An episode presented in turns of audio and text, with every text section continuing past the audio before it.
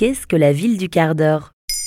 Merci d'avoir posé la question. Lors de la dernière campagne municipale de 2020, Anne Hidalgo en a fait son argument de campagne. Faire de Paris la ville du quart d'heure. Une ville où tout serait proche et accessible à pied ou à vélo. Pour faire ses courses, pour travailler, pour pratiquer des loisirs, pour se cultiver et aussi pour se soigner. À moins de 5 minutes à vélo et à 15 minutes maximum à pied. Sans prendre la voiture et en empruntant qu'occasionnellement les transports en commun. Mais c'est un peu utopique, non? Cette idée considérée comme utopique il y a quelques années a été lancé par l'urbaniste et chercheur franco-colombien Carlos Moreno. Professeur à la Sorbonne, il est à l'avant-garde de la ville intelligente et du concept de la ville du quart d'heure. Habiter, travailler, s'approvisionner, se soigner, s'éduquer et profiter des loisirs, ce sont là les piliers de la ville du quart d'heure. L'hyper-proximité, mettre en place des quartiers entièrement conçus et pensés pour faire gagner du temps aux habitants. Moi, ce que je propose avec la ville du quart d'heure, ce n'est pas une baguette magique. Carlos Moreno dans une vidéo YouTube du Hub Institute. Je propose un voyage,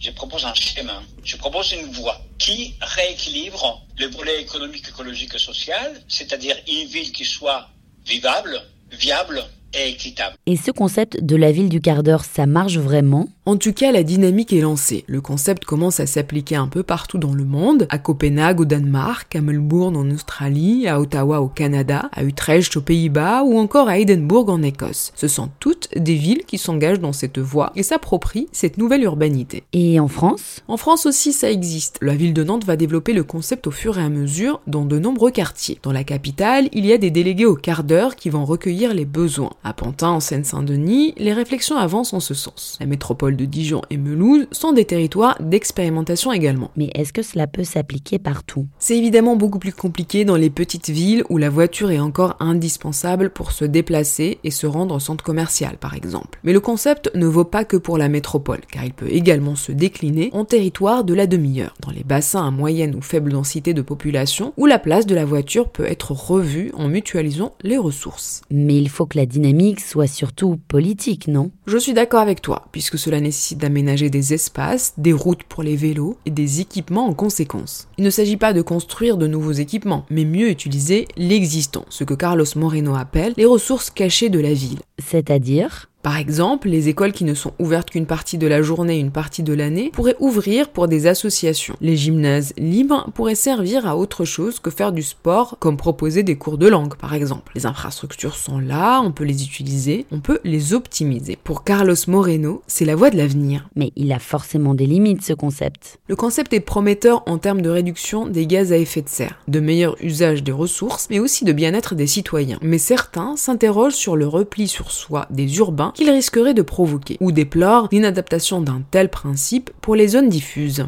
Voilà ce qu'est la ville du quart d'heure. Maintenant, vous savez, un épisode écrit et réalisé par Zineb Souleimani. En moins de 3 minutes, nous répondons à votre question. Que voulez-vous savoir? Posez vos questions en commentaire sur les plateformes audio et sur le compte Twitter de Maintenant vous savez.